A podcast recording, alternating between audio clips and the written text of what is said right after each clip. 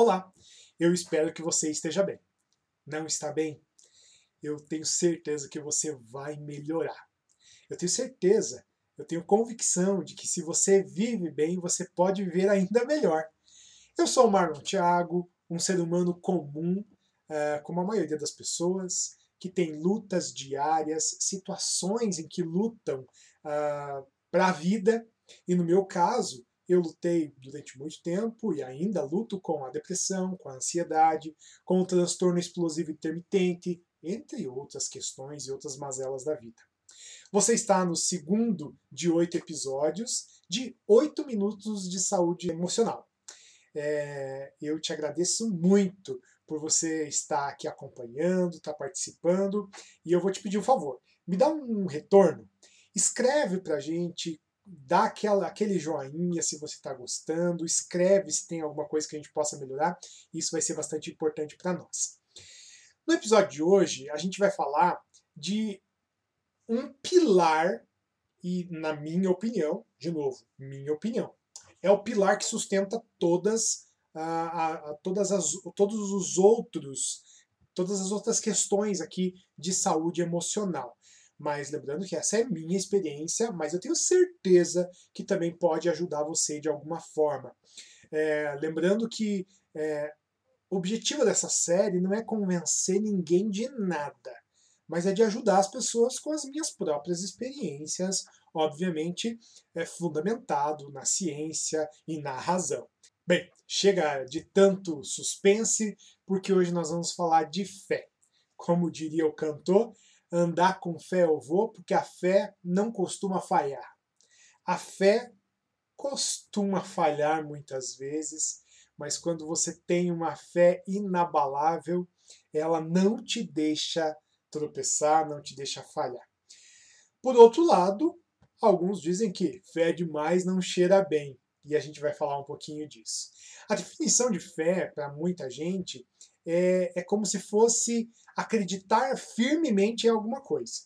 Para outras pessoas, fé nada mais é do que confiança extrema em alguma coisa ou em alguém. Às vezes pode ser até confiança em si mesmo, tem, ter fé em si. Para os religiosos, ou para alguns religiosos, fé tem a ver com a crença que essa religião professa. Então, é crença naquelas doutrinas, naqueles ensinamentos que aquela religião ela produz ou ensina. A fé também tem a comprovação científica, e existem muitos estudos a respeito disso, quanto à sua eficácia no organismo. Quer ver só? Nos Estados Unidos, é, um neurocientista ligado à Universidade da Pensilvânia, ele escreveu inclusive um livro que chama é, Como Deus Muda o Seu Cérebro. Ele disse o seguinte: que quanto mais as pessoas pensam em Deus, mais intensamente elas terão alterações nos circuitos neurais. Ou seja, acontece sinapse, que é aquela junção de neurônio com neurônio vai fazendo conexão no cérebro e de alguma forma isso vai melhorando a vida das pessoas. Uh, claro que existe um estudo muito mais aprofundado sobre isso. Eu espero que você dê uma pesquisadinha, dá uma googlada nesse assunto aí que vai ser muito interessante para você, viu? Vai enriquecer demais não só a sua fé, mas a sua saúde mental e emocional.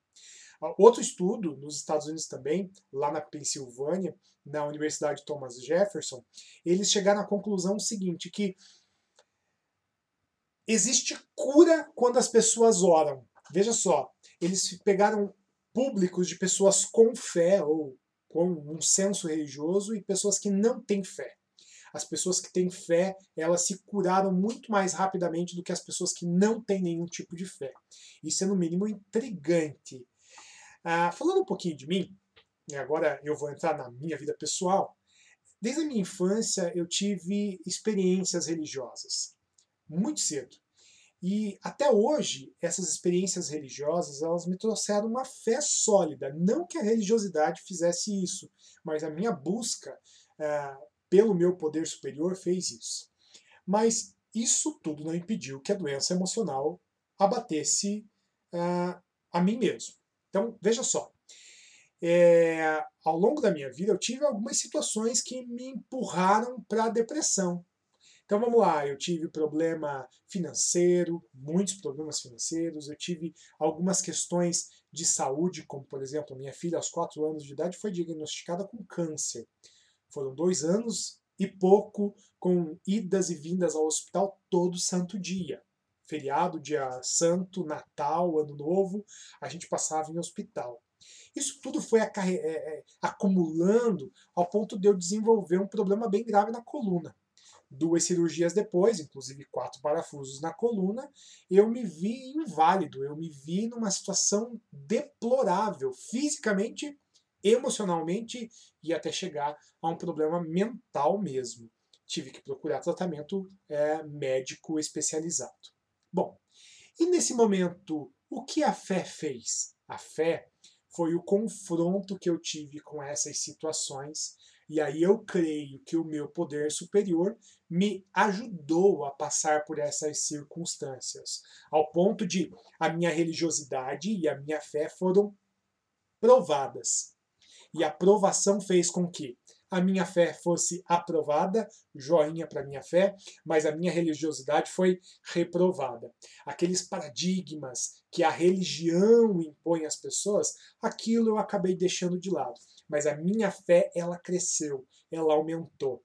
E quando eu digo que ela foi aprovada, é porque hoje eu tenho uma fé que ela é muito mais sólida.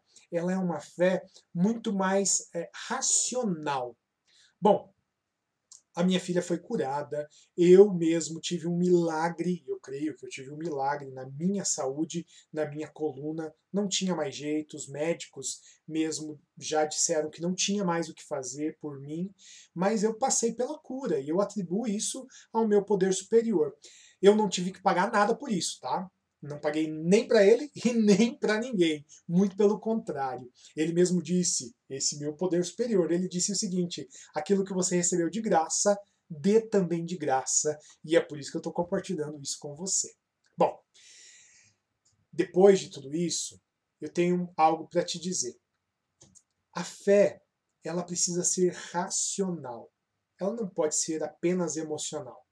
Porque a fé emocional ela é muito frágil, mas a fé racional ela é forte e sólida.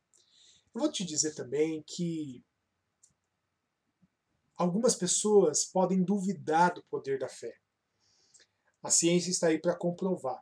Mas se você não tem o hábito de desenvolver a sua fé, eu quero te dizer o seguinte: você pode gritar, você pode sussurrar, você pode gemer, você pode simplesmente pensar, e eu tenho certeza que um poder superior vai te socorrer. Aconteceu comigo, acontece com muitas pessoas, e, seria uma alegria muito grande ouvir você falar sobre isso também. Bom, caso queira compartilhar alguma coisa que aconteceu com você aí a partir desse vídeo, sinta-se à vontade, comenta aí e vai ser um prazer ouvir você, tá bom? Caso você queira que eu compartilhe da minha fé contigo, a fé é aquilo que eu creio, seria um enorme prazer fazer isso. Aliás, é o maior prazer da minha vida quando eu posso falar sobre isso com alguém, tá bom? Até a semana que vem.